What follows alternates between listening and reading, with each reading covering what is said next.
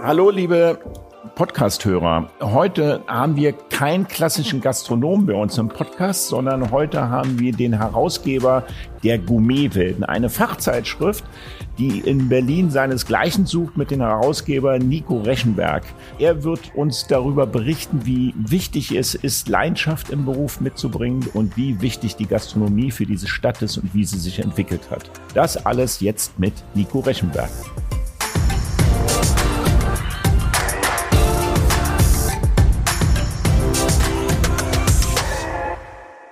Rechenberg. Hallo, liebe Podcast-Hörer von Eat Drink Men Women. Heute haben wir einen Gast in meinem Podcast, der nicht speziell aus der Gastronomie-Szene kommt, sprich Koch oder Inhaber oder Servicekraft ist. Er hat aber nichtsdestotrotz viel mit der Gastronomie zu tun. Beruflich und ich würde behaupten, ohne dass ich dich jetzt speziell wirklich schon kennengelernt habe, auch leidenschaftlich ähm, mit Essen und Trinken zu tun. Wir haben zu Gast bei uns den Nico Rechenberg, seines Zeichens Journalist und seines Zeichens Herausgeber der Gourmetwelten. Erstmal Hallo Nico. Wie hallo, gesagt, wir moin, kennen uns moin. noch nicht, aber wir haben uns draußen schon im Erstgespräch bist du angeboten. Von daher freue ich mich, dass wir jetzt zusammen hier sitzen können und dürfen und wollen uns heute über Gastronomie. Ich vermute mal, ich war die erste Frage, da deine Zeitschrift Gourmet-Welten heißt, äh, gehst du denn auch essen in Restaurants, die keinen Michelin-Stern haben? Ja, natürlich. Äh, zum großen Teil natürlich. Ja. Äh, meistens sogar mittags und abends. Und äh, Sterne-Restaurants, das läuft nur noch ganz am Rande wenn man mal richtig was krachen lassen möchte oder es irgendwas Besonderes gibt, klar, dann gucke ich mir auch schon mal dann auch eher höher, drei Sterne, weil wenn schon, dann drei Sterne, warum soll ich dann in ein Sterne-Restaurant gehen? Na gut, du hast jetzt nicht so viel Auswahl in Berlin, sag ich mal, die ist reduziert auf ein Restaurant. Genau, aber das Rutz. essen. Ja. ja, ja, ja. Der Rutz, das Rutz ist ein wunderbarer Laden. Ja. Äh, kann man, kann man auch zweimal am Tag hingehen. kann man auch zweimal am Tag. Ja. Persönliche Beziehung zu unserem Rutz? Oder? Ja, ja. Ich kenne die alle seit Jahren. Man ist befreundet und äh, kennen fast jeden im, im, im Team und in der Küche und, und auf der Besitzerseite. Deswegen ist es dann automatisch man kommt, man, man ist fast, als wenn man in die Familie kommt. Ja, das ist schön, weil der ist auch, ist ja auch ein super Typ. Ähm, der Marco Müller ist ein Marco super Müller, Typ, der, Koch, der war genau, auch im Nu-Gast ja. und äh, sehr bescheiden geblieben, trotzdem hat eine Karriere hingelegt, die ist so unglaublich. Das Aber jetzt sind wir schon mitten in der das Gastronomie. Stimmt, ganz genau. Der ist extrem zurückhaltend, ja. extrem bescheiden, fast schon schüchtern und das macht auch seinen Erfolg aus, weil er ist sehr, sehr gut, läuft aber nicht permanent rum und erzählt, wie, wie, wie toll er ist, sondern ähm, er weiß einfach, dass er gut ist und die anderen merken das und dann funktioniert es auch. Und du brauchst eine gute und eine sehr hohe Sozialkompetenz, um so ein Team zu formen, wie er das wahrscheinlich geformt hat in den letzten Jahren. Das ist Ganz genau. Das, das ging vor 30 Jahren, dass du da mit der Bratpfanne geworfen hast oder mit einem Messersatz. Ja. Äh, da gibt's heute auch noch getroffen. Gibt es heute auch noch ein paar Köche, die das machen sollen? Gibt es noch ein paar, aber die meisten sind ausgestorben, weggestorben. Den letzten, den ich noch kannte in Berlin, war der Siggi Rockendorf, äh, wenn der neben Friede mir gebrüllt hat, schicken, dann ist dir das Trommelfeld geplatzt. Das war äh, schon sehr skurril, teilweise auch widerlich. Und, das ist auch unangenehm äh, als Gast, ne, wenn man Unangenehm, ja. unangenehm, sehr unangenehm. Und das ist aber vorbei, das gibt's kaum noch. Ich, ich, ich erinnere mich, ich war mal vor zehn Jahren zum ersten Mal, wo ich an so einem Chefstable in der Küche gesessen habe. Das war im, im Ritz-Carlton, dieses alte Restaurant Vitrum, das war nach unten im Erdgeschoss, das gibt's gar nicht mehr.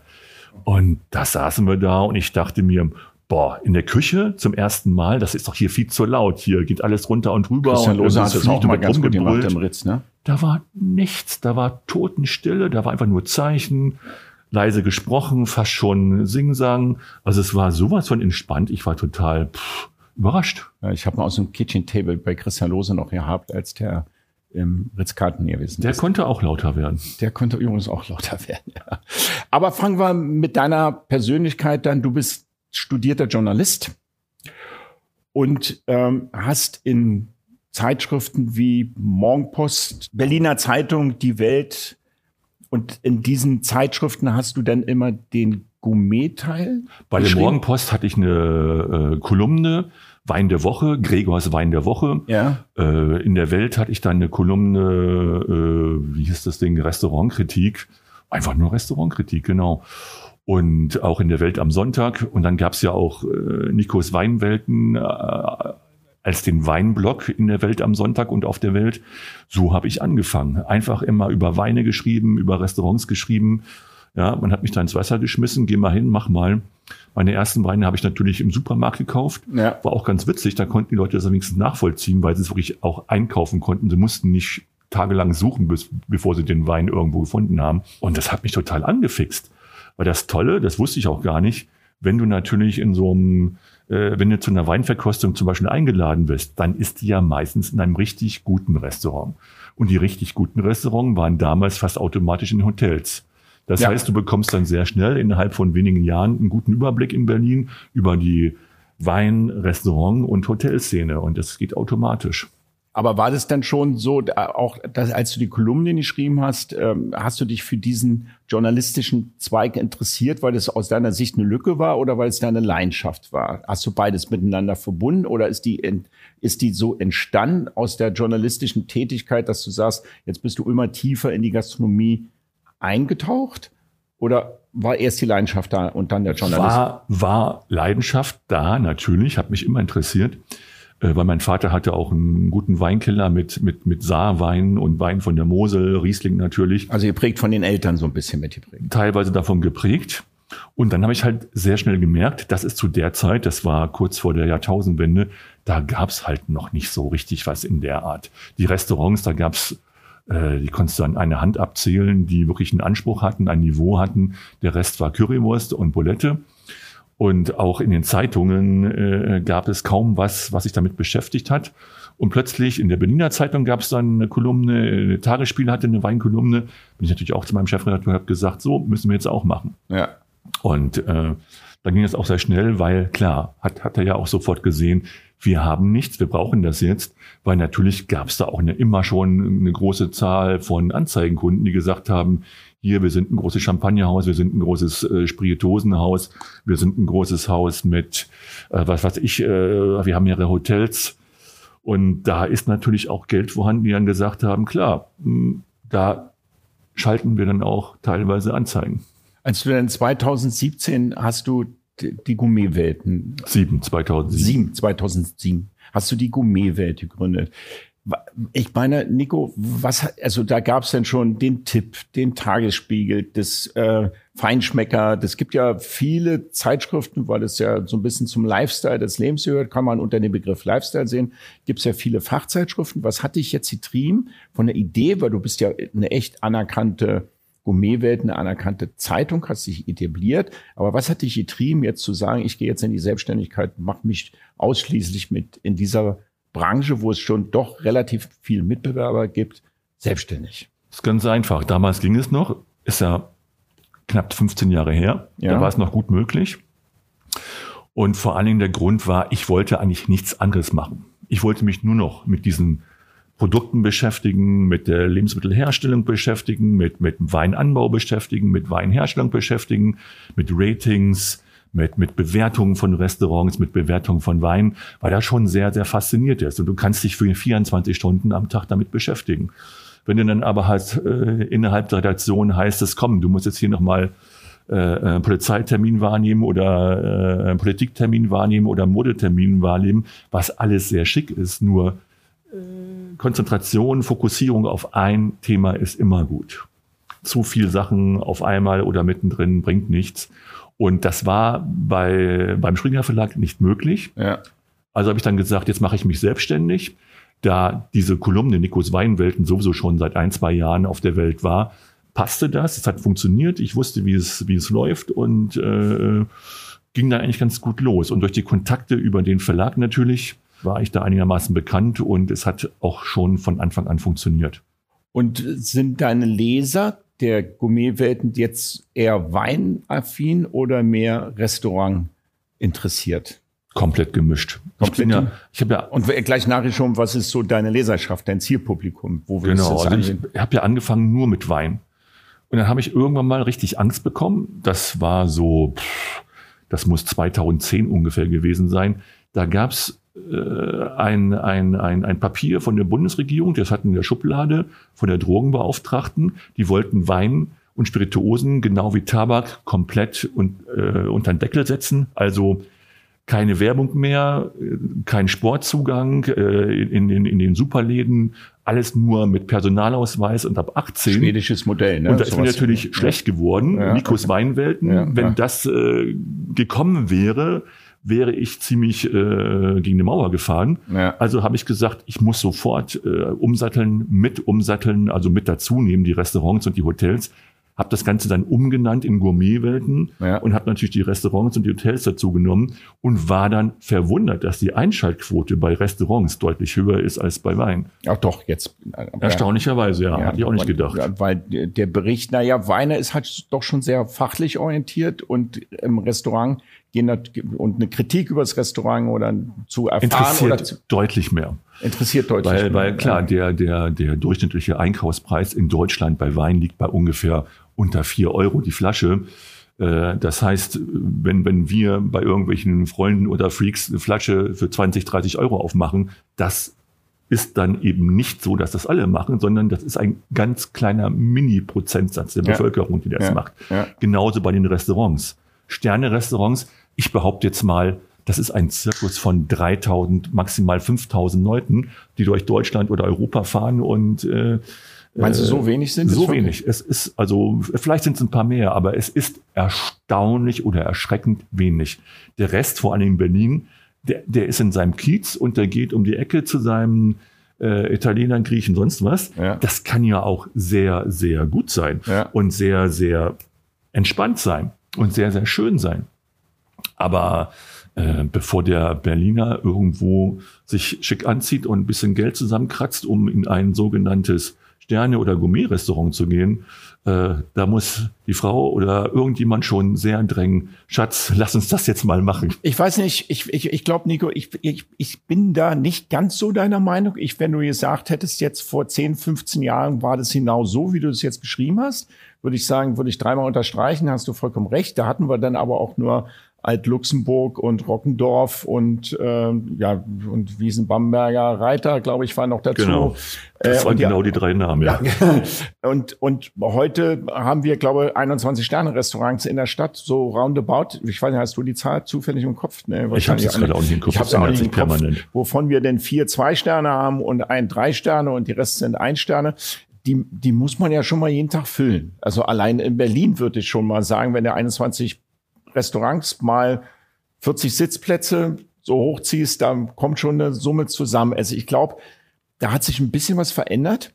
Und ich glaube, dass in Berlin, sagen wir mal, wenn wir, wenn wir von Berlin sprechen, ähm, auch die Zugereisten, die jetzt zu uns gekommen sind aus München, Düsseldorf, Hamburg etc. und so weiter oder international, national, auch dafür zu beitragen, dass die Restaurants gefüllt sind. Und ja. nochmal ganz kurz, früher konntest du kein Sterne-Restaurant machen, wenn du nicht, wie du vorhin richtig sagtest, im Hotel ansässig, ansässig gewesen ja, bist. Ja. Heute scheint es ja zu funktionieren. Nee, definitiv, da hast du absolut recht. Das hat sich extrem geändert in den letzten Jahren.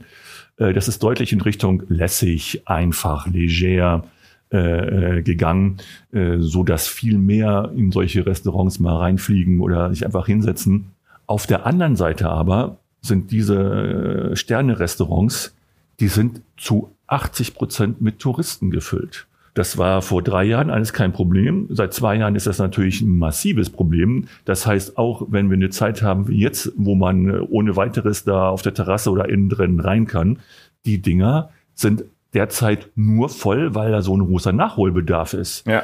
Kommen wir äh, gleich zu, Nico. Weil die Touristen aktuellen, ja. sind alle nicht da und ja. rein theoretisch werden diese Läden jetzt leer. Ja, also kommen wir gleich nochmal zu, weil wir das aktuelle Thema Corona würde ich auch ganz gerne auch was zu den Terrassen nochmal sagen und deine Meinung dazu zu hören, weil das finde ich auch ganz spannend. Aber ähm, zurückzukommen zu deiner Zeitung, die nennt sich jetzt Gourmetwelten. Das heißt, in, inhaltlich sprichst du hauptsächlich, wie gesagt, Weine, Hotels und Gourmetwelten an. Äh, findet man denn auch sowas wie Neueröffnung oder neues Startup-Unternehmen, neues Restaurant jetzt ohne Sterne oder Fine Dining-Ambition? Oder hast du dich da auch so spezialisiert, dass du sagst, pass auf, ich spreche ein Publikum an, die in Lackschuhen unterwegs sind. Ich überspitze das jetzt mal ein bisschen. Das ist genau der Punkt. Ich habe mich im Prinzip ähm, konzentriert auf News. Also alles, was mit News, egal auf welchem Gebiet zu tun hat, gibt's auf den Gourmetwelten. Das heißt, eine neue Eröffnung, ein Köchewechsel, ein Ortswechsel, äh, äh, wenn was komplett geschlossen wird. Wir versuchen das als erste bei uns zu haben. Das funktioniert auch sehr gut. Dann gehen auch die Einschaltquoten sehr nach oben. Ähm, Klar wollen die Leute auch Sachen haben, wie genau ist es innen drin und äh, Vergleiche, Bewertungen. Aber in erster Linie sind die Leute immer noch brennend heiß drauf zu wissen, wo gibt's jetzt bei mir im Kies das neueste Restaurant? Was macht der Koch jetzt? Da weiß ich doch, der ist weggegangen. Wo ist der jetzt aufgeschlagen? Ja. Das ist äh, immer noch so eine totale Faszination. Ja. Das finde ich auch faszinierend, deswegen mache ich das ja auch hier. Aber bist du denn so der Berlin-Kenner oder würdest du dich jetzt schon deutschlandweit aufgestellt sehen? Was ist schon deutschlandweit, auch Österreich, auch ein bisschen Schweiz. Aber natürlich, äh, ich bin based in Berlin und die, sagen wir mal, 70, 80 Prozent der Sachen kommen aus Berlin. Ja. Da sitze ich halt drin, da bewege ich mich auch immer. Mein Büro ist Kantstraße. Ja. Was das Tolle an der Kantstraße ist, du kannst halt zu Fuß immer überall hin. Und da bist du sehr schnell und äh, ja, in dem Business mit dem Autofahren ist sowieso eigentlich ziemlicher Schwachsinn geworden. Ja, das sind ja schon echt viele Informationen. Also die Berliner Gastronomie ist ja schon sehr umfangreich und groß. Kriegst du denn, rufen die Leute dich an, hier hat der Koch gewechselt oder wie betreibst du, ich interessiert mich jetzt persönlich wirklich persönlich sehr, wie betreibst du deine Recherchen oder woher, oder gibst du da was preis, wenn du das jetzt sagst? Nee, nee, nee, äh, dadurch, dass ich so lange drin war und vorher schon, also ich bin jetzt seit über 20, 25 Jahre in diesem, in diesem ganzen äh, journalistischen Gastrobereich drin. Da wirst du natürlich angerufen. Das heißt, wenn irgendwas passiert, bekomme ich eine Mail oder äh, ich habe die ganzen äh, Markers auch auf Facebook natürlich und dann macht's Pling und dann habe ich sofort, aha, da war ein Wechsel, da ist was Neues. Das würde gar nicht anders gehen.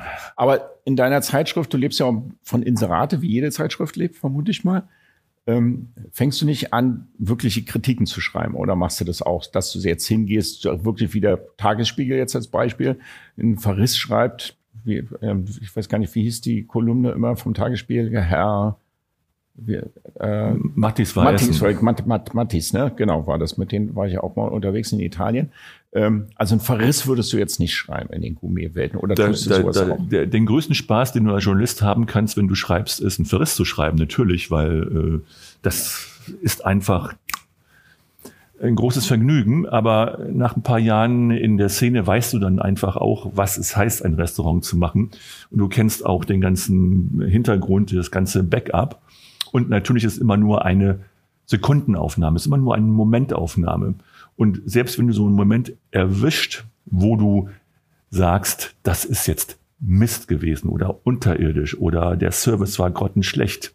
Ich mache sowas eigentlich fast gar nicht mehr, weil normalerweise, wenn da ein Restaurant ist mit Anspruch, ist das Restaurant zwei Tage vorher oder drei Tage hinterher besser. Und äh, es trifft ein Restaurant sehr, sehr hart, so ein Verriss. Ja, absolut. Das ist nicht witzig. Äh, äh, wenn ich sowas erlebe, dann äh, mache ich gar nichts in den meisten Fällen. Ja. Das heißt, das, was bei uns steht, ist einfach, das sind die besten, das sind die tollen Sachen, die funktionieren, das sind die Sachen, da geht hin. Was ihr bei uns nicht findet, ist einfach unterirdisch. Ich habe mal eine lustige Geschichte zum Thema Verriss. Ähm, ich habe mal am Gendarmenmarkt des Langhans gemacht. Das war im Quartier 205 in der ersten Etage. Da war, ist der Gendarmenmarkt, da kam gerade Luther und Wegner, des Borschatz war da und ich war mit dem Langhans da. Und da war der Herr Mattes auch und wir, es war am Wochenende Samstag, wir waren oben in der Essen, er kam die Treppe hoch. Es war wirklich nicht ein Tisch frei. Es war dieser sogenannte Katzentisch. Der war genau an der Küche, wo die Bonanza-Türen immer auf zu, die Geschirrspüler war dahinter und in der Kolumne stand dann irgendwie, das war alles relativ mittelmäßig und übrigens alles viel zu laut und die Kellner haben geschrien, der kam aus der Küche raus, etc. Ich hatte ihn aber vorher, seit er hochkam, ich habe nur noch diesen einen Tisch frei. Ich habe einfach keinen anderen frei. Ich kann ihm keinen anderen Tisch geben. Ich habe ihn ja erkannt. Das stand dann in der Kolumne drin. Und nächsten Tag kamen dann auch wirklich Gäste, die hätten gesagt, wir hätten gern den und den Tisch. Ich sage, den und den Tisch, der ist aber nicht besonders gut, weil das ist eigentlich unser Katzentisch. Ja, aber da hat der Mattes gesessen, da wollen wir auch sitzen. das fand ich so speziell, wie das auch gehen kann. Aber es, ähm, Nico, was du sagst, es, es, es war, auch ich habe das im Nu oft erlebt, ähm, wie natürlich negative Kritiken, weil es wirklich mal eine Momentaufnahme ist und man sich bemüht und das tut, ähm, wie das ein runterreißen kann und dann auch, äh, ich meine, ich habe es gerade mit im letzten Podcast mit der Sonja Frühsommer erlebt, die ja sogar über TripAdvisor mal, ich weiß nicht, hast du ja vielleicht auch mitbekommen, erpresst worden sind. So nach dem Motto, gib uns Geld oder wir schreiben. Ja, ja hatte Peter Frühsommer hat darüber einen Bericht. Ja, einen Bericht ja, gemacht, ja. Wenn es so weit geht, dann müssen wir uns immer auch alle fragen, vielleicht ein bisschen selbst einfach die Erfahrung sammeln und was man macht. Da gibt's, da gibt's eine, eine perfekte Lösung für. Ganz einfach Du brauchst einfach ein richtig gutes Team. Und wenn du ein richtig gutes Team hast vorne, also die, das Service-Team, Sommelier, Metre oder einfach nur Kellner, die, die, die Sachen bewegen und hinten in der, in der Küche ein super Stellvertreter oder zwei super Stellvertreter. Wenn du das hast, dann kann dir nicht so viel schiefgehen, weil wenn einer mal schläft oder zu lange im Grill Royal gesessen hat, dann ist einfach der andere richtig gut. Ja. Und dann kann der das auffangen. Und dann, äh, für mich ist es sehr wichtig, dass das Restaurant schön ist und dann muss der Service stimmen. Und wenn der Service sehr gut ist, verzeihe ich dem Koch sehr, sehr viel. Also du bist schon sehr auf sozial kompetenter Service. Das finde ich ja, eine spannende ja, ja, Frage. Es gab so Gäste hier, die gesagt haben, für mich ist das Essen wichtig und der Service nicht so wichtig. Aber viele, viele sagen, ich glaube fast die Mehrheit, wenn ich mich aufgehoben fühle, respektiert fühle. Und, ähm, absolut, das dann, ist deutlich die Mehrheit. Ich habe es meinen Mitarbeitern immer gesagt, Nico, das hieß mal so ein Satz, den ich gesagt habe, würdige den Augenblick. Der Augenblick heißt, wenn was verrutscht ist, dann gibt es zu. Ja, wenn der Laden im Nu war, ne, am Wochenende, jetzt wird jetzt so schnell nicht sein, brechen voll. Und dann standen halt drei, vier Gäste und dann sind die in der Küche vollkommen überfordert gewesen, weil dann die Bonrolle nur noch so rausgerattert ist, was ja schön für einen für einen für einen Chef ist. Aber dann muss der, dann habe ich gesagt, dann sagt den, wenn der Gast sich jetzt setzt, sage ihn bitte, er muss jetzt eine halbe Stunde bis eine Dreiviertelstunde auf sein Essen warten. Dann kann der die Entscheidung selber treffen, du, ich habe so einen Hunger, dann bring mir einen Brotkorb und Oliven und ich warte gerne und bring mir ein Aperitif.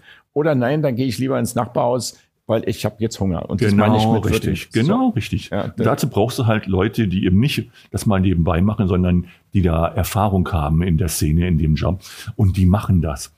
Genau so. Und dann funktioniert das. Mhm. Und dann sitze ich auch eine halbe Stunde da an der Olive und ein bisschen Brot und einen schönen Wein. Dann ja. habe ich damit überhaupt kein Problem. Weil es vom Mindset erklärt worden ist. Ja, sozusagen. weil ich gehe sowieso nie allein ins Restaurant. Ich finde das furchtbar. Ich würde durchdrehen, allein im Restaurant zu sitzen. Äh, das heißt, ich habe immer irgendwie jemanden Nettes dabei und dann ist es sowieso egal. Verstehe. Aber das, das ist witzig mit dem Service auch. Das könnte man noch ausbreiten. Äh, es gibt auch Restaurants, wie zum Beispiel das Potz im Ritz-Carlton. Da ist einer der besten äh, Metris der ganzen Stadt, der, der Matthias Brandweiner. Der passt dann drauf auf, wenn er merkt, er hat zu viele Plätze und zu wenig Personal dann nimmt er keine Plätze mehr an. Also dann nimmt er keinen Tisch mehr an. Dann sagt er, sorry, wir haben zwar noch leere Tische, aber bitte kommt morgen wieder oder nächste Woche. Wir können nicht den Service bieten, den wir normalerweise machen, weil wir haben gerade einen zu wenig oder der ja. Service ist jetzt schon völlig überlastet.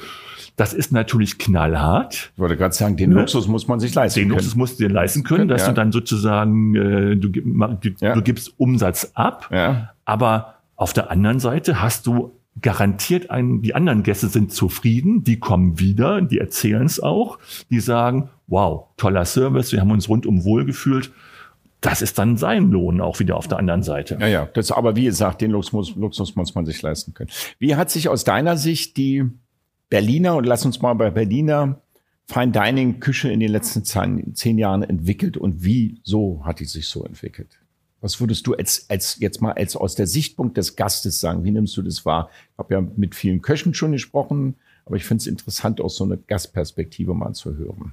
Ich, ich, eine Fachgastgast. Ich lasse mal äh, die älteren Zeiten raus. Ich nehme jetzt mal nicht nur die, die letzten Jahre. Ja. Und da muss ich wirklich sagen, das hat ein Tempo aufgenommen in Berlin in Richtung lässig und leger. Das ist unglaublich. Also damit haben wir wirklich den, den Rest äh, von äh, der Republik total abgehängt. Wer hätte also das da, gedacht, ne? ne? Wer hätte das gedacht? Da kann Hamburg oder München oder Frankfurt kam da überhaupt nicht mehr mit. Das kam natürlich durch diese immense Zahl von Touristen. Wir haben ja teilweise 30 Millionen Touristen, die von außen kommen. Und die bringen natürlich dann äh, mit, wenn sie aus Dänemark kommen oder aus Amsterdam kommen, die bringen natürlich auch diese Lässigkeit mit. So, und die wollen nicht, dass da irgendein äh, Kellner mit weißen Handschuhen die Flasche präsentiert, sondern die wollen einfach äh, äh, locker, locker bedient werden, die wollen schnell bedient werden, die wollen kompetent bedient werden natürlich, die erwarten auch super Produkte und die erwarten eine Top-Qualität aus der Küche. So ist das nicht, da dürfen wir uns nicht falsch verstehen. Aber es kann einfach sein, ohne weiße Tischdecke, ohne anderen Sachen. Das Besteck muss nicht von Robbe und Berking sein und vorgelegt werden, sondern Holztische nett, herzliche Bedienung, äh, alles im zeitlichen Rahmen, äh, äh, Top-Qualitäten, die immer top sind und jeder Gast ist glücklich. Und wenn dann wirklich jemand das große Theater haben will, was meistens ja sowieso, ich bin jetzt mal meistens so 70-jährige, 75-jährige silberne Hochzeit, keine Ahnung, die bestehen dann auf diesem großen Theater. Ja, mit einem Blumenbouquet auf dem Tisch. Blumenbouquet, wir wollen jetzt hier, zack. Ja. Und dann sitzt er wirklich eine halbe Stunde hinter der Weinkarte äh, sie fragt sich, warum sie überhaupt mitgekommen ist. Ja. Ähm, gut, kann auch sein, dass sie beide richtig Spaß haben. Aber Hat auch seine Berechtigung, denke ich mir, aber, absolut. aber, aber der Trend geht woanders hin. Aber ne? genau, der, der, der Trend ist völlig anders geworden. Diese Läden gibt es eigentlich gar nicht mehr. Da gibt's, die sterben komplett aus. Die wird es auch in fünf Jahren nicht mehr geben, bin ja. ich mir relativ sicher. Ja. Äh, und äh, ich erinnere mich noch vor drei, vier Jahren, als jemand dann gemerkt hat, dass das Rutz damals den zweiten Stern bekommen hatte, da war diese Person schon total irritiert. Hey, da gibt's keine Servierten auf dem Tisch, also keine Stoffservierten teilweise, oder da gibt's keine Tischdecke. Die war richtig entsetzt. Ja. Jetzt haben sie drei Sterne und haben, glaube ich, immer noch keine weißen Tischdecken. Ja, ja. Der, also, René, der, der, der René aus dem Koda war bei mir hat ja auch zwei Michelin-Sterne, das Dessert-Restaurant. Ja. Und der hat auch berichtet, ähm, nachdem sie den zweiten Stern bekommen haben, sind Gäste bei ihnen gewesen, haben gesagt, was habt ihr für Toiletten? Wieso kriegt man mit diesen Toiletten zwei Sterne? Wir haben, also weil die wohl ein bisschen beengt waren oder klein waren oder ich weiß gar nicht, ob die Unisex gewesen sind. Also glaube, die Waschräume waren Unisex. Und ähm, der hat ja auch gesagt, ja, ist halt so, ne, letztendlich. Und letztendlich, und das muss man ja auch mal sagen, kriegst du ja die Sterne für das Essen, was du auf den Tisch bringst und nicht, ob du eine Papierserviette auf den Tisch packst oder eine Stoffserviette auf den Tisch ja. packst. Auch die Papierserviette, finde ich ja, hat seine Berechtigung, wenn sie dementsprechend in dem richtigen Ambiente serviert und präsentiert wird einfach. Ne? Absolut. Für mich haben beide Seiten totale Berechtigung. Ähm, ich erinnere mich noch, wie ich, wie ich vor zehn Jahren ungefähr war ich in Burgund im Sterne-Restaurant die haben auf den Tischen getanzt und die Marseillaise, Marseillaise gesungen. Das war unglaublich. Ja, da war eine Stimmung, da ja. war eine Begeisterung, da war ja. nichts, äh, wie bei uns man das kannte in einem Sterne-Restaurant. Das war genau das Gegenteil. Das war Halligalli und das war keine Privatparty, irgend sowas, sondern das war ganz normaler Betrieb. Ja. Das ist schon, das ist schon. Und weißt du, ich glaube, das ist genau das Thema und das finde ich auch spannend. Das habe ich mir mit damals auch im Langhans oder wenn ich gehe, gerne auch mal gut essen. Öfters, ich weiß nicht, ob das ein deutsches Phänomen ist oder ob ich glaube, die Franzosen machen es nicht so dass wenn man im Sternerestaurant geht, dass es gerne dann auch so zelebriert wird. Und da wird den ganzen Abend über den Wein oder die Gänge gesprochen. Letztendlich sind doch das Wichtigste erstmal die Menschen, die am Tisch sitzen. Ja. Wie die in Kommunikation treten. Und wenn das Essen ne, und der Service dies nur alles trägt und es noch hochheben kann, sogar ein Stück, dann ist es meistens ein gelungener Abend. Und das ist halt, das sollte eine gute Gastronomie ausmachen. Die Menschen tragen und glücklicher machen, wenn sie zusammenkommen. Das passt nicht immer, aber wenn gute Unterhaltung zusammenkommt und vom Essen und vom Wein getragen wird. Die müssen einfach alle sagen, die nach Hause gekommen sind, mein Gott, war das ein schöner Abend. Und äh, nur darum geht es. Ja. Klar, wenn du die ersten zehn Male im Sterne-Restaurant bist oder in einem Gourmet-Restaurant oder einem sehr, sehr guten Szenen-Restaurant, dann ist es natürlich schon toll und aufregend, weil es neu ist und du es nicht kennst. Und dann findest du es toll, wenn jemand äh, lange über äh, Garzeiten redet oder über ähm, den, den, den Wein präsentiert oder zelebriert. Aber irgendwann merkst du, hey, das ist nicht wichtig. Das Wichtige ist das Gegenüber, ist das Gefühl, das ist die, die, die, die Leidenschaft, die dahinter steckt.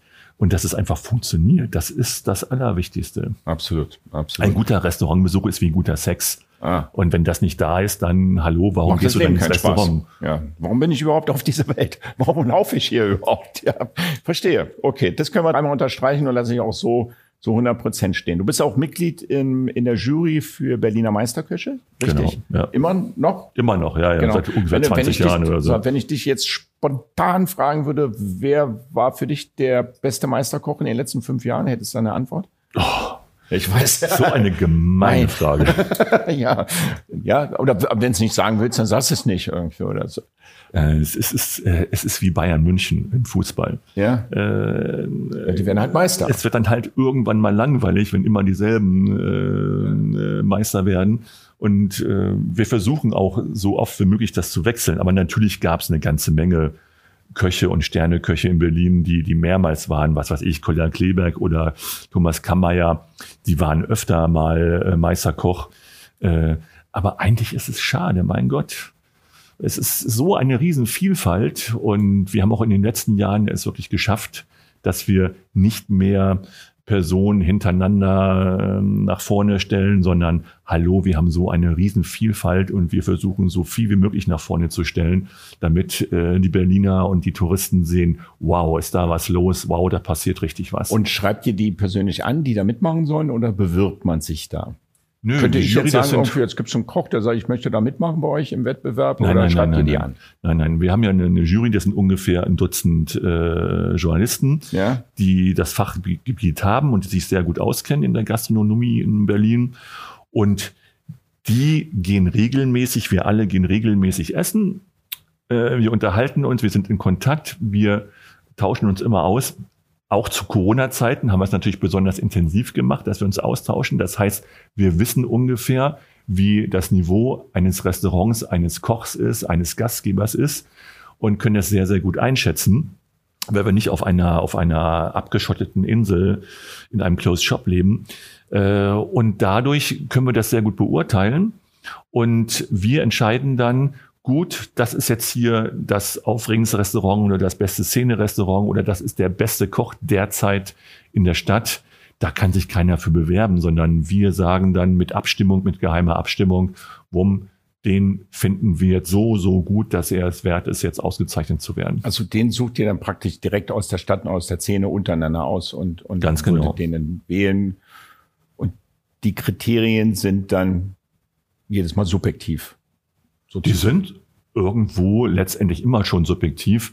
Aber das ist ja das Tolle. Jeder kennt es vom Sport zum Beispiel. Riesenslalom, Winter, Abfahrt.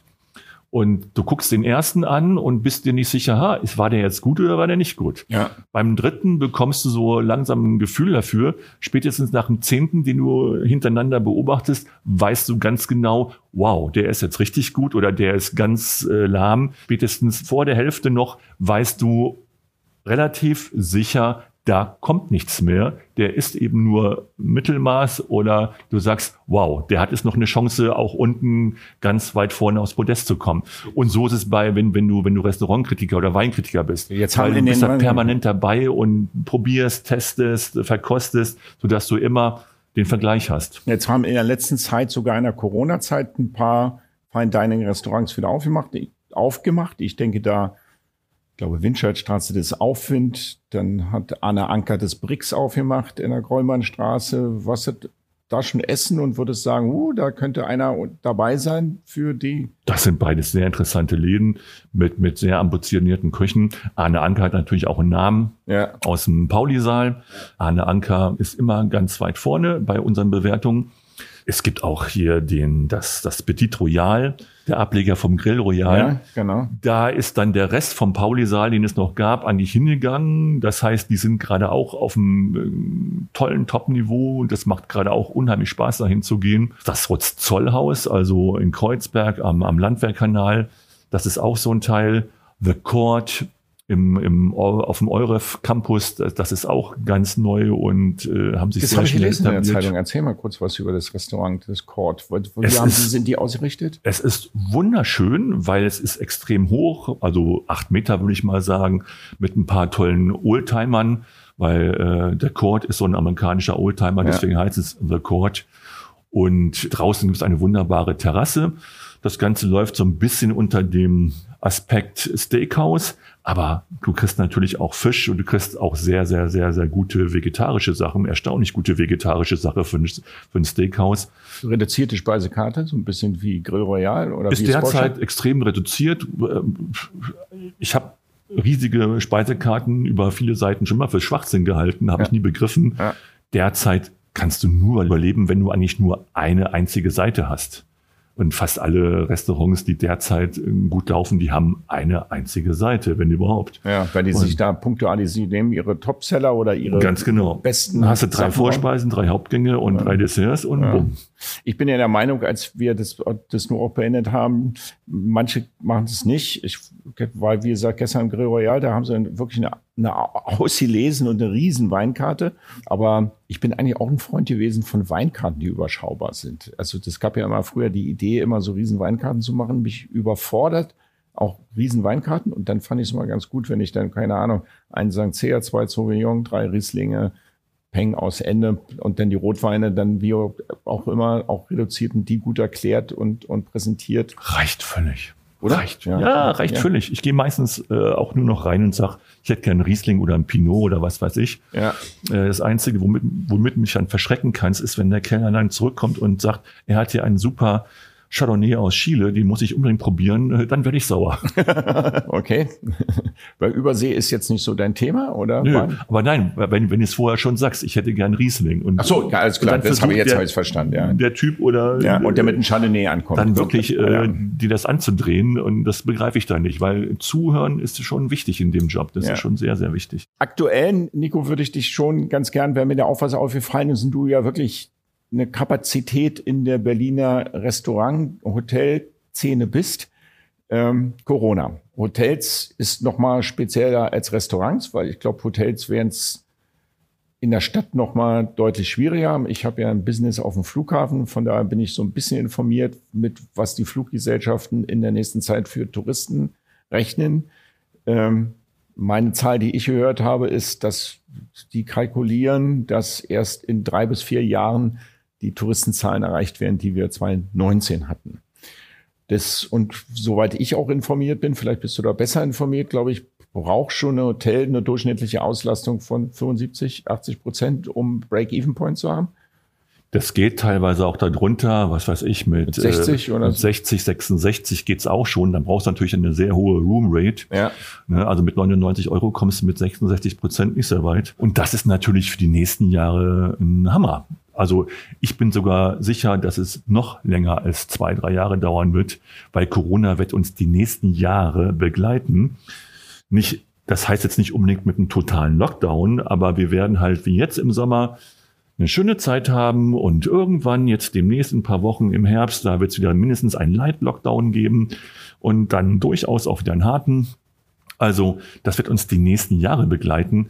Und wenn man sich jetzt anguckt, äh, wie dieser Luftverkehr oder die Belegungsraten zusammengebrochen sind auf 10 Prozent oder auf maximal 30 Prozent, 30 Prozent dann ist klar, das wird richtig, richtig lange dauern.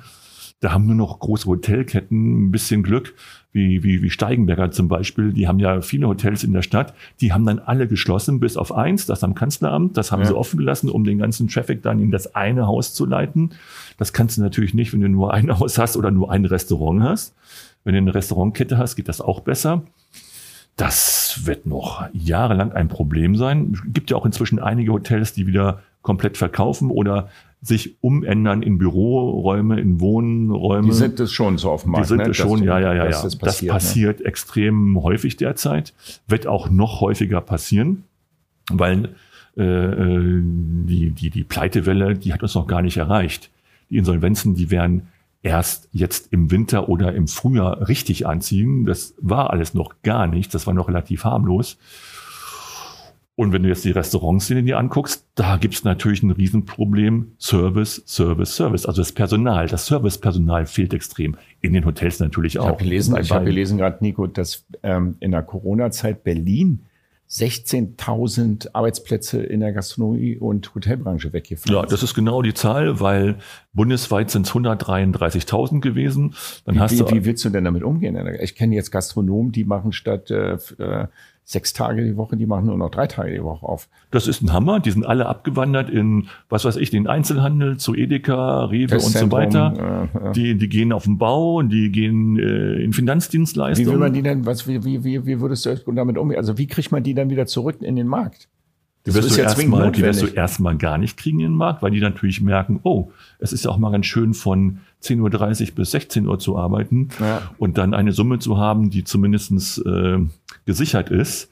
Das heißt, äh, bevor die wieder zurückkehren, das wird auch dauern. Äh, viele haben da, du musst vom, vom Typ her, wenn du ein extrem kommunikativer Typ bist und der Spaß dran hat, mit Menschen zu reden, mit Menschen umzugehen, der dreht halt durch in irgendeinem Bürojob. Mhm. Der kehrt natürlich wieder zurück, weil er sich langweilt. Mhm. Weil es natürlich das Schöne an der Gastronomie ist, du bist immer irgendwie.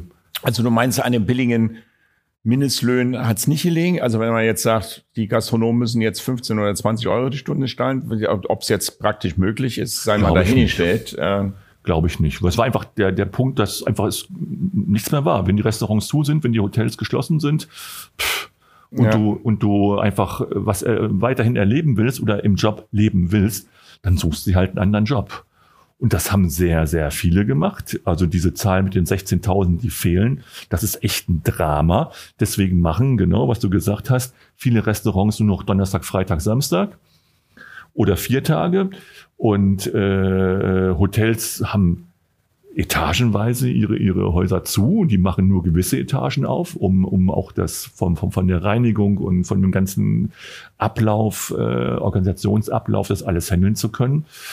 Aber äh, dann ist schon klar, äh, Nico, ne? also so tief bist du in der Materie drin, dass just in dem Moment, wo die Corona-Hilfen wegfallen, es ein Tsunami gibt, ne? gastronomisch.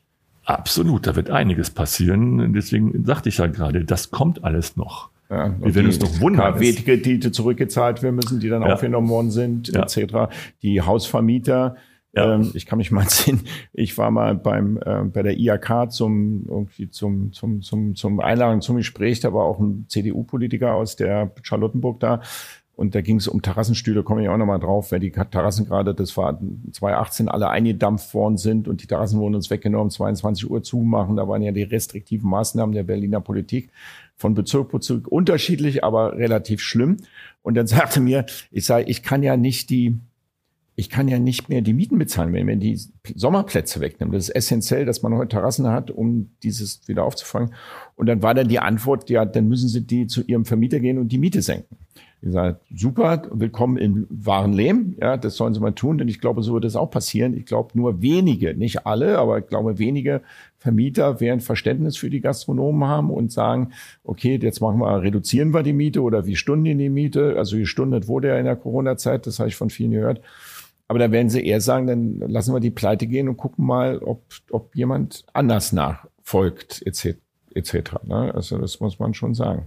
Das wird heftig werden, ganz sicher. Und eine Idee, wie, wie man so ein, so ein, so ein Servicepersonal, Köche, Kellner, alles was dazugehört, wieder zurückgewinnen könnte für die Gastronomie, hast du jetzt persönlich nicht. Ich glaube, in Berlin will so eine Initiative Ausbildungszentrum auf dem Flughafen Tegel eröffnen oder so, habe ich, glaube ich, unlängst gelesen. Ja, aber es wird nicht so viel nutzen uns da. Also ich, ich glaube, alle die Gastronomen haben es richtig gemacht, die auch zu Corona-Zeiten extrem weitergetrommelt haben. Also die Boxen gemacht haben, To-Go ja. Sachen gemacht haben, die gesagt haben, komm, hier habt ihr das komplette Menü, nehmt es mit für einen guten Preis, äh, äh bastelt es euch zu Hause selbst zusammen. Äh, und da gab's ja unheimlich rührige Sachen, faszinierende, kreative Sachen wo man dann Absolut, sagt, ja. Hammer. Ähm, und genau diese Restaurants, diese Gastronomen, die haben ihre Kunden auch weiterhin gebunden. Und die funktionieren natürlich jetzt deutlich besser, behaupte ich, als äh, Gastronomen, die dann die Arme verschränkt haben und gesagt haben, ja, dann machen wir eben nichts. Basta. Ähm, heißt, heißt es für dich so ein bisschen zynisch betrachtet, da trennt sich der nächstes Jahr der Spreu vom Weizen, wie man so schön sagt? Äh, zu Corona-Zeiten eher noch schneller ja. und, und, noch heftiger ja. wird das passieren, weil der Mensch merkt sich das. Also wenn du zu Corona-Zeiten das Gefühl hattest, ach du Scheiße, mir fällt jetzt wirklich die Decke auf den Kopf, was mache ich jetzt? Und dann stand da ein paar Straßen weiter ein Gastronom, der dann trotzdem noch äh, ja, das Fenster sehr, offen, offen ja, gemacht cool. hat ja, und absolut. Weine rausverkauft hat, wie zum Beispiel Regis Lamanser da am Stuttgarter Platz. Und du merkst dann, wie dann die Leute da in, in, in Scharen davor stehen und sich aneinander zuprosten. Genau, mit einem Prosecco das in der Hand. war einfach so. toll. Das ist dann dein neues Wohnzimmer. Da gehst du dann hin und äh, bist dankbar. Ja. Äh, und da gehst du natürlich dann auch wieder hin, wenn alles offen ist. Ich würde niemals dann zu irgendwelchen Leuten gehen, die dann zu waren oder mich abgewiesen hätten oder, ja klar. Ist natürlich auch eine, mentals, eine mentale Sache. Klar gibt's auch einfach Gastronomen, die nicht so, die nicht so funktionieren, die nicht so, die nicht so kreativ im Kopf sind, die dann eher auch Angst haben oder schüchtern sind oder reserviert sind. Also was ich jetzt auch noch ganz gut beobachtet habe, wo ich auch noch mal drauf eingehen würde, da würde mich auch deiner Meinung zu interessieren, ist ähm, die Berliner Politik oder die, sagen wir mal, die regionale Senatspolitik, die ist ja häufig, was Terrassenstühle anbelangt, oder Terrassen überhaupt relativ restriktiv gewesen. Die, da musstest du, musstest ein Behinderter und eine Frau mit, einem mit einem Kinderwagen müssten gleichzeitig aneinander vorbeikommen und die, die Terrassen durften nur ein Meter von der Hauswand weg und auf den Fahrstreifen wurde nicht gemacht. Das ist in diesem Jahr hat sich das ein bisschen geändert dahingehend, dass man Anträge stellen konnte und sagte, in der Corona-Zeit müssen die äh, Gastronomen ein bisschen zusätzlicher machen und die sind sehr locker mit der Terrassenbestühlung umgegangen. Das habe ich sehr intensiv beobachtet und was ich beobachtet habe, ist, das Leben noch bunter und attraktiver geworden ist. Also ich habe nirgendwo gesehen, manchmal waren die Straßen wirklich ein bisschen schmal, aber letztendlich war es schön, weil die Menschen waren auf der Straße. Das hat so, was auch so ein bisschen italienisches, gerade in den warmen Tagen, italienisches Flair gehabt. Und ich fand es sehr angenehm. Und da stelle ich mir oft die Frage für die Zukunft, kann man oder können wir, weil die Gastronomie ja wirklich ein soziales Aufgabe übernimmt. Die ist ein Lifestyle vom, von der Pizzeria bis zum Sternerestaurant, vom Zwiebelfisch bis zum, keine Ahnung was, also vom, vom Kiezrestaurant einfach. Äh, wir, wir übernehmen, und da spreche ich auch von mir, schon wirklich eine soziale Aufgabe, die, die, die es attraktiv macht, in dieser Stadt zu wohnen oder nicht zu wohnen das, wie man geht man damit in der Zukunft um? Kann es nicht so bleiben? Können wir nicht ein bisschen auch politisch mal wieder ein bisschen offener sein und sagen, lass doch die Terrassen ein bisschen größer, sollen leben und leben lassen oder so? Ich hoffe es nicht nur, sondern ich würde es erwarten und äh, einfordern, dass die Politik und die Bezirke genau das so machen, dass sie sagen, hey, Klar waren wir am Anfang übervorsichtig, aber jetzt haben wir alles geöffnet. Die, die, die Terrassen durften nach rechts und nach links und zur Straße hin sich ausdehnen, was ich fantastisch finde, was auch relativ schnell funktioniert hat in Berlin, weil die Politiker brauchen halt ein bisschen ja, ja. was, aber dann hat es funktioniert. Ne, teilweise sind die ja doppelt so groß geworden, ja. was aber auch so sein muss, weil mit dem Abstand, mit der Platzierung hast du dann auch nicht mehr als vorher. So. Und ich hoffe nur, dass die Politik kapiert, dass das so bleiben muss. Wir haben dann nicht nur ein bisschen italienisches und französisches Flair in der Stadt, was auch wichtig ist, sondern hey, die, die, diese, diese Regeln, das ist das Ende der Hausmauer oder da ist der Bürgersteig. Das läuft so nicht. Wenn man miteinander redet, wenn man kommuniziert, mit, wenn man äh, miteinander lebt, dann geht das alles. Aber und, ist dir schon klar, dass man 2019 noch als Gastronom vom Umweltamt gejagt worden ist, wenn ein Stuhl am irgendeinem Beet schräg das ist. Mir klar. Oder ich hab's, wir haben immer die drei Punkte ja, auf der ja, Straße ja, gemacht. Dann, ich habe teilweise man, selbst vor Ort erlebt. Man ist angeschrien worden und man hat so gesagt, jetzt wenn man, keine Ahnung, gerade ein Schwerverbrechen begangen hat, weil man den Stuhl 30 Zentimeter über drei, drei blauen Punkte gestellt hat. Ja. Unmenschlich. Es ist Willkür, es ist unmenschlich. Und ich, wie gesagt, ich hoffe, dass es etwas entspannter wird. Das ist, äh, ich bin derzeit sicher, dass es etwas entspannter bleiben wird, weil, wie gesagt, ich gehe nicht davon aus, dass es plötzlich ein Datum gibt, so, Covid ist vorbei. Das wird es nicht Nö, geben. aber die könnten sagen, zum Jahresende, wenn die Hilfen auslaufen, dann fangen wir wieder an mit den restriktiven Maßnahmen in 20, keine Ahnung, 2020 irgendwie 1. Januar ist Stichtag, da wird die Uhr wieder auf Null gedreht. Es wird, die, die Bevölkerung wird es auch nicht mehr akzeptieren. Hoffen wir das. Weil mal. die sind ja. äh, alle ja. so genervt, die sind alle so überfordert und bis an ihre Grenzen gegangen und äh, bis zum Erträglichen gegangen. Wenn jetzt dann eine, eine Behörde kommt und sagt, hier, Sie müssen da reinrutschen, einen Meter wieder weiter, äh, weil da dürfen Sie nicht hin, äh, dann, dann gibt es auch in Berlin ein paar Mini-Revolutionen wie in Frankreich. Dann, wird's, äh, dann, dann äh, gibt's Ärger. bin ich sehr sicher. Dein Wort in Gottes Ohr. Ich bin da nicht ganz so optimistisch, was das anbelangt, aber es würde natürlich schön sein. Ja, ich bin auch nicht, andererseits bin ich auch nicht ganz so pessimistisch, was das Thema Corona und das Jahr 2022, ähm, was hier passieren wird.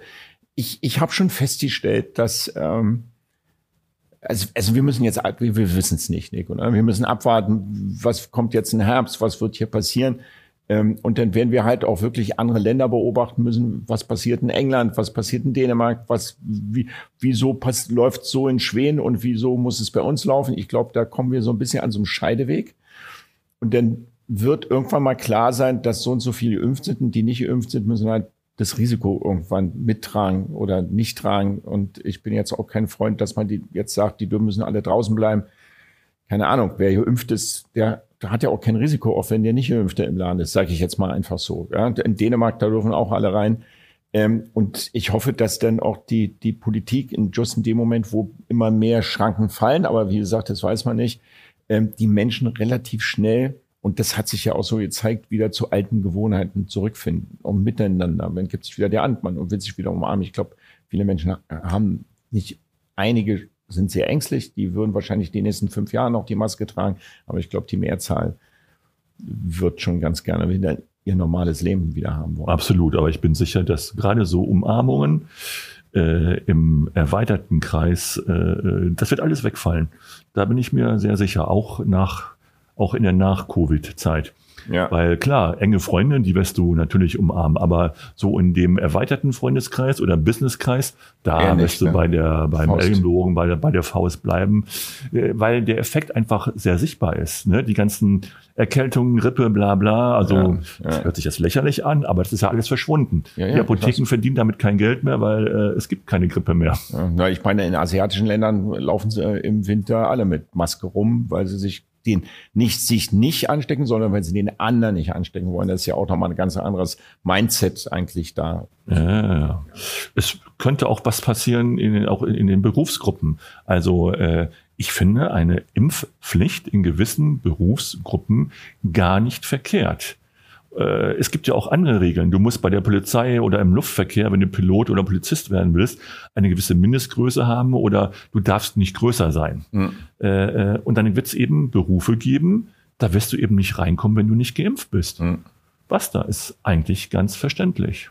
Nico, jetzt haben wir das Thema Corona angesprochen, nicht abgehakt. Und ähm, wie gesagt, ich für mich persönlich hoffe, dass wir 2022 dass die meisten Gastronomen, die streckenweise ja auch wirklich da 10, 15, 20 Jahre sich eine Existenz aufgebaut haben, dass das nicht wegbricht, weil das hat mit vielen, wirklich vielen, die ich auch persönlich schon kenne, eine Dramen zu tun, die denn, äh, wenn so eine Existenz wegbricht, ja. das ist nicht einfach, das ist wirklich nicht einfach, dass das sich trotzdem so entwickelt, dass die meisten überleben werden und wir wieder nicht so schnell vielleicht, aber in so eine schwarze Zahlensituation rücken würden, wo man zumindest erstmal überleben kann, vielleicht 22 und mit 23 vielleicht dann schon wieder ein bisschen lachen kann, wie du gerade jetzt hier bist. Zurückzukommen noch mal ganz kurz auf deine Zeitung.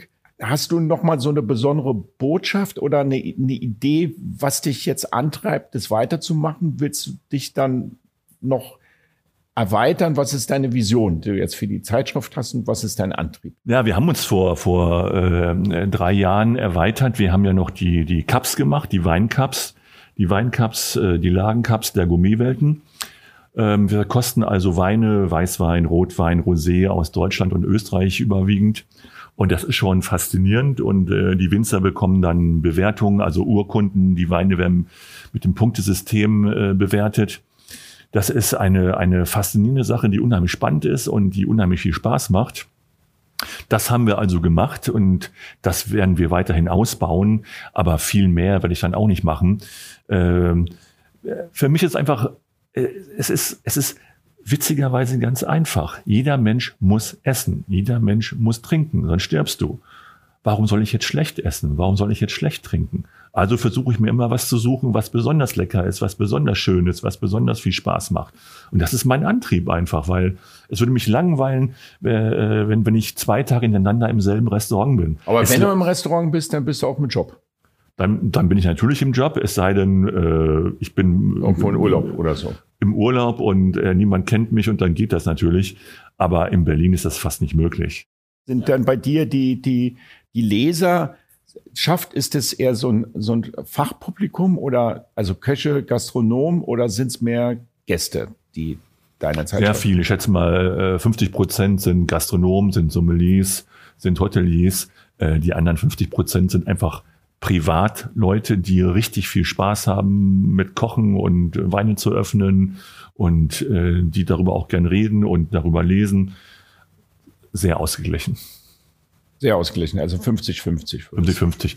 Ich behaupte auch mal, jemand, der den Podcast, den wir jetzt haben, sich anhört oder der die Gourmetwelten online liest, das sind keine Menschen, die zweimal ins selbe Restaurant gehen oder an zwei Abenden hintereinander dieselbe Flasche aufmachen. Die gehen natürlich am nächsten Tag immer ins andere Restaurant, auch wenn das Restaurant davor richtig, richtig gut war. Einfach weil sie neugierig sind und was anderes haben wollen. Und äh, den, den, den gleichen Wein am nächsten Abend nochmal, boah, da ich würde mich, ich würde sterben vor Langeweile. ich habe auch noch nie in meinem ganzen Leben äh, äh, mehr als ein, zwei Flaschen gekauft. Also vielleicht ab, ab und zu mal eine Sechserkiste. Aber ich könnte niemals irgendwie zwölf Flaschen von einem bestimmten Wein kaufen, egal wie gut der ist und egal ja. wie toll das Preis-Leistungs-Verhältnis ist. Es würde mich nach der zweiten Flasche, äh, was mache ich da? Wie viele Stunden am Tag arbeitest du? Naja, wenn, wenn du den Restaurantbesuch abends mitrechnest, eigentlich das ist die Frage um die ist, der, ist, aber das, das ist denn, du bist zwar auf der Arbeit im Restaurantbesuch, aber nimmst es nicht so wahr. Äh, wenn, wenn ich rein professionell essen gehe und es also auch dann verwerten muss und verwenden muss, dann bin ich natürlich total professionell da. Das heißt, in bis, neue Restaurants in die letzte Sekunde. Sind, sind deine Sensoren. Ja, ja, ja, ja. ja. Im neuen Restaurants äh, von der ersten bis zur letzten Sekunde. Nur wenn ich wirklich privat und auch meistens dann mit, mit, mit, mit äh, großer Entspanntheit irgendwo hin bin, hingehe. Gib mal äh, zehn Punkte. Sorry, dass ich da gerade dazwischen grätsche nochmal. Gib mal zehn Punkte ähm, bei, äh, also zehn Punkte sind zu vergeben. Essen, Service, Design. Drei Punkte Design, drei Punkte Service und vier Punkte Essen. Das wäre so mein Ding. Also diese Maxime vom Michelin, 100% Essen halte ich für Schwachsinn. Ja. Ja, also, also das heißt, das Gesamtpaket muss stimmen. Das Gesamtpaket wohl, ist extrem wichtig. Das darf keine Kaschemme sein, die muss ein hübsches, annehmbares Design sein. Die Toiletten, für mich ist Sauberkeit immer relativ wichtiger Punkt. Ähm, dementsprechend wichtig. spürt man das Klima im, im Restaurant. Geht es ja auch so, du merkst, ob die Crew Spaß hat mit ihrem Chef ja. oder nicht. Das merkt man sofort, ja. ne, wenn man ein Restaurant. Also ich merke nämlich das relativ schnell. Also wahr. wenn wenn wenn wenn mir ein Koch einen Teller hinsetzen würde, der perfekt wäre, äh, der, was weiß ich, drei Sterne wären. Aber der Rest stimmt nicht. Das Servicepersonal ist lächerlich, äh, die Atmosphäre ist furchtbar, äh, das Klima ist furchtbar, äh, die, die Toiletten sind furchtbar, wenn da alles nicht stimmt, wenn da alles wieder nicht wäre. Da, ich, ich würde dieses Restaurant nie wieder betreten. Und wenn es das der beste Teller ist, den ich je gegessen hätte. Ja. Ich würde mich nicht wohlfühlen, ich würde es nicht genießen können. Ich würde es auch wahrscheinlich gar nicht merken, dass der Teller so gut ist, weil wenn du dann schon so reinkommst und Atmosphäre stimmt nicht und alles ist verkehrt und das, der Servicepersonal macht Fehler, dann, dann würdest du auch niemals diesen Teller dann mit 100 Prozent bewerten. Okay, hab verstanden. Ja, Nico, jetzt wird's schwierig für dich. Zum Abschluss, wir haben nämlich immer so in der wiederkehrende Fragen. Und jetzt musst du die Hosen runterlassen, weil die erste Frage heißt, was ist gerade zurzeit national, international, äh, international soll ich jetzt lieber nicht sagen, das kann ja nicht rausreden wahrscheinlich, dein Lieblingsrestaurant? Habe ich nicht, wisst ihr doch. Ich habe wieder nicht Das war so eine ein, politische ein, äh, Antwort von dem Redakteur der Gourmetwelt nach dem Motto, wie kannst du das sagen? Also Nein, in, in Berlin verstehe ich es ja. Ich, ich habe es ja vorher bewiesen. Ich gehe nicht zweimal in ein Restaurant, meistens. Also sehr, sehr selten. Das heißt, äh, da kann sich auch sehr selten ein Lieblingsrestaurant herauskristallisieren. aber du bist ja jetzt in der Kantstraße, da bist du doch im Kiez, du wirst mir jetzt nicht erzählen, ja, dass du nicht regelmäßig... Es gibt natürlich Kiezläden, da bin ich regelmäßig, logisch. Ja, ja. Aber wenn ich die, die ein gewisses Niveau anlege, muss ich so viele Restaurants besuchen, ja. professionell, um mitreden zu können in der Jury, in äh, journalistisch, redaktionell, dass ich gar keine Zeit hätte, irgendwo auf dem Niveau äh, mehrmals essen zu gehen. Klar, ein, zweimal passiert. Aber äh, ansonsten ist es wirklich privat. Lieblingsrestaurants kann ich aber trotzdem sagen, wenn ich derzeit auf Terrassen gehe, dann gehe ich natürlich entweder äh, El Kalice auf dem Walter Benjamin Platz. Den hatten wir gerade im Podcast vor oder, oder, den, okay, äh, oder Wannsee-Terrassen oder Lindwerder. Das heißt, ich gehe natürlich in Restaurants, die wirklich schön sind, wo man sich wirklich wohlfühlt und wo man diesen Sommer auch genießen kann. Oder Café am Neuen See, ja. Kalice, da hast natürlich auch eine erlesene Weinkarte, was dir in die Karte spielen. Kalice ist einfach fantastisch und da kommt auch zusammen, es ist immer dieses Gesamtpaket, das Gesamtkunstwerk. Und der Besitzer, der Antonio Bragato, legt darauf extrem Wert. Der hat extreme Ahnung von Produkten, der hat extreme Ahnung von Wein, äh, der hat extreme Ahnung von Service. Das heißt, er achtet auf alles. Er zieht sich nicht nur ein Punkt raus, der ihm als Besitzer besonders Spaß macht. Das machen ja viele und gehen dann total baden, mhm. sondern du musst das gesamte Konzept, das gesamte Werk immer im Blick haben. Nur dann funktioniert es auch. Mhm. Und international, da kannst du jetzt ja was sagen. Also Restaurants, wo du sagst, da war ich im Ausland und das war ganz großes Kino. Ja, es, es gibt da überall ganz großes Kino. Aber ich will jetzt gar kein einzelnes rausnehmen, sondern einfach Moskau. Die Moskauer Restaurantszene ist für mich der Hammer. Da hast okay. du, da hast du gefühlt äh, zwei, drei Dutzend Restaurants, die alle auf dem Niveau oder auf dem Niveau hoch zwei sind, wie vom Grill Royal, äh, wenn man das schon jetzt erwähnt die ganze Zeit. Ja. Da, da, da, das ist unglaublich, was es da in, in Moskau für eine Restaurantszene gibt. Oder wir nehmen Sylt oder ich war gerade äh, Saint-Tropez, Nizza, äh, Provence, die Gegend. Da gibt es so viele Restaurants, es ist völlig egal, wo du hingehst. Du hast eine Trefferquote, die ist, sagen wir mal, 80, 90 Prozent. Also wenn du da in die Scheiße greifen willst, dann musst du dir schon richtig Mühe geben. Ja, das hört sich schon ganz gut an. Ja, und das ist einfach so, äh, das klappt, das funktioniert. In Berlin ist das deutlich schwerer. In Berlin muss man sich wirklich teilweise überlegen, wo man hingeht. Das ist richtig. Dafür ist die Vielfalt größer, kann man sagen. Sag mal, und ähm, No-Go. Was wäre für dich ein No-Go, wenn du im Restaurant bist und sagst, jetzt werde ich aber echt mal richtig sauer. Also da, da, da bist du ja von außen betrachtet. Ich weiß, unsere Gastronomen, die sind zurückhaltender. Du hast ja auch vorhin am Anfang gesagt, mit Kritik bist du, das kann immer so ein Momentaufnahme sein. Deswegen bist du jetzt auch nicht der große Kritiker in deiner Gourmet-Zeitung, sondern sprichst lieber Empfehlungen aus als Verrisse. So habe ich es genau, ja. verstanden. Ähm, aber persönlich, wenn du jetzt essen gehst, äh, gibt es da so No-Gos, wo du sagst, Freunde, das müsst ihr ändern oder ihr seht mich nie wieder? Es ist wirklich der Service einfach. Ja. Wenn, wenn, wenn der Service richtig schlecht ist, selbst wenn ich zu, Zeit, zu zweit da bin oder mit mehreren Leuten, ich gehe raus.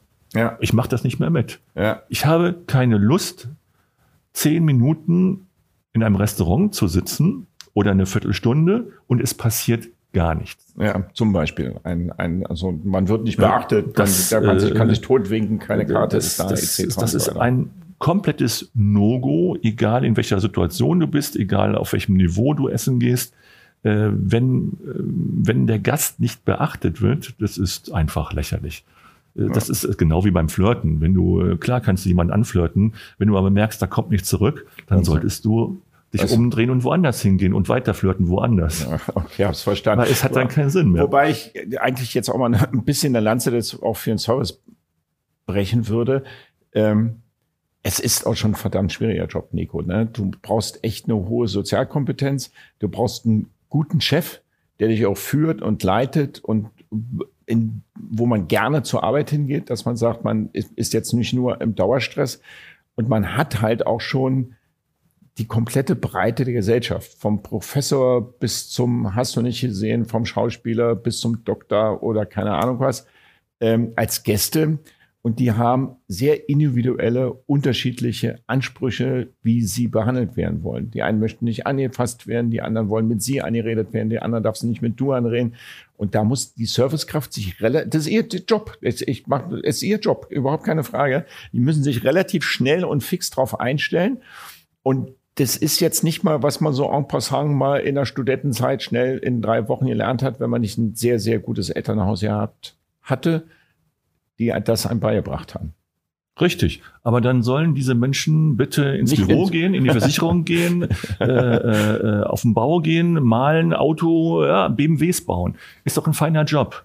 Wenn jemand autistisch ist, nicht gucken kann, niemanden ins Gesicht gucken kann, nicht mit Leuten reden kann, nicht mit Leuten spontan reden kann, seine Herzlichkeit komplett nicht vorhanden ist und er überhaupt keinen Charme hat, dann soll er Autos bauen, äh, Bilder bemalen, äh, Fenster putzen, alles Mögliche. Oder Leistungssportler werden und in Tokio die Goldmedaille holen. Ist alles möglich. Und dann soll er nicht in die Gastronomie gehen, weil die Gastronomie ist, boah, das ist Mensch zu Mensch. Nicht B2B, sondern Mensch mit Menschen. Ja. Und das ist einfach, das musst du wollen, das musst du irgendwo auch können. Und äh, da kannst du nicht gezwungen werden. Oh, Nico, jetzt wollte ich gerade so eine Lanze für, für den Service brechen und neue Leute rekrutieren für 2022. Da hast du mir gerade einen Strich durch die Rechnung gemacht, glaube ich. Jetzt sind noch mehr verunsichert, wieder zurück in die Gastronomie ja, zu kommen. Es gibt doch so viele fröhliche Menschen, mein Gott. Ja, nee, alles gut. Ein fröhlicher Mensch, der ein bisschen ja. äh, Verstand hat und ein bisschen was tragen kann, der ist doch perfekt in der Gastronomie. Zum Abschluss verlinken wir immer ganz gerne von unseren Gästen ein Lieblingsrezept. Also wenn du das jetzt nicht zufällig hast, dann würde ich vielleicht in der Preisklasse zwischen 10 und 20 Euro, was nicht so ganz so teuer ist, vielleicht dein Lieblingswein kannst du dir aussuchen, Lieblingsrezept oder ein Lieblingswein, den du aktuell präferierst, unseren Gästen, hast du da schon was kann, im Kopf? Kann ich gerne sagen. Tomatensalat. Tomatensalat am besten mit wunderbaren Tomaten, mit Dattarini ähm, irgendwo ganz viel Knoblauch, ganz viel Zwiebeln, ganz einfach und ein Rosé dazu natürlich. Was da brauchst Rosé? du kein Rezept. Ein bisschen schon, du musst schon ein bisschen mehr. Ist egal, da ich gerade da, da ich gerade in der Provence war. Und Angelina Jolie und äh, Brett Pitt den Rosé. Miraval wäre das Miraval, klar. Ja, genau. Da war äh, Brett Pitt war auf jedem zweiten Plakat da unten eben in Saint-Tropez. Da waren wir da vor dem Restaurant äh, von Dior, da war auch dieses Plakat äh, Miraval geht, aber es gibt natürlich auch Chateau La Gordon äh, äh, von Franken-Pommery, die haben wunderbare Rosés in jeder Preisklasse. Ähm, es gibt da, das ist das, was ich vorhin gesagt habe, du kannst Rosé aus der Provence eigentlich blind kaufen. Wieso hat Rosé gerade so einen Ran? Also Rosé, wenn du in ein Weinland gehst, also früher hast du drei Roséflaschen gehabt, jetzt hast du eine Auswahl von 20, 30 unterschiedlichen Rosé-Sorten. Jedes, mir kommt vor, als wenn jeder Winzer jetzt noch ein Rosé raushaut gerade. Richtig, tut's auch. Also genau das tut er auch gerade. Ja, ja. Exakt. Äh, einmal war es vor 20 Jahren noch so, da haben äh, vor allem die Männer gesagt, Hä, Rosé ist kein Wein, sowas trinke ich nicht. Das ist was für meine Frau. Ähm, das ist natürlich völliger Quatsch inzwischen. Rosés haben inzwischen ein unglaubliches Niveau, werden auch präzise gemacht, präzise hergestellt. Ich fand das faszinierend, weil es, die haben so eine die haben beides von beiden. Also die haben die Frische vom Weißwein und die Würze und die Tannine vom Rotwein, was ich sehr aufregend finde. Also ein Rosé, ein guter Rosé äh, äh, im Sommer ist für mich ein faszinierendes Getränk. Da muss ich alles andere stehen. Aber im Winter würde es nicht trinken. Ist schon Sommer. Im Winter nicht unbedingt. Da ja. brauchst du dann wirklich einen richtig guten Rosé, ja, äh, auch ja, für 20, 30, 40 Euro. Das gibt es natürlich auch, aber das muss ich dann nicht haben. Dann nehme ich lieber einen roten. Genau. Aber die Rosés sind auch so, dann haben wir das Thema beendet.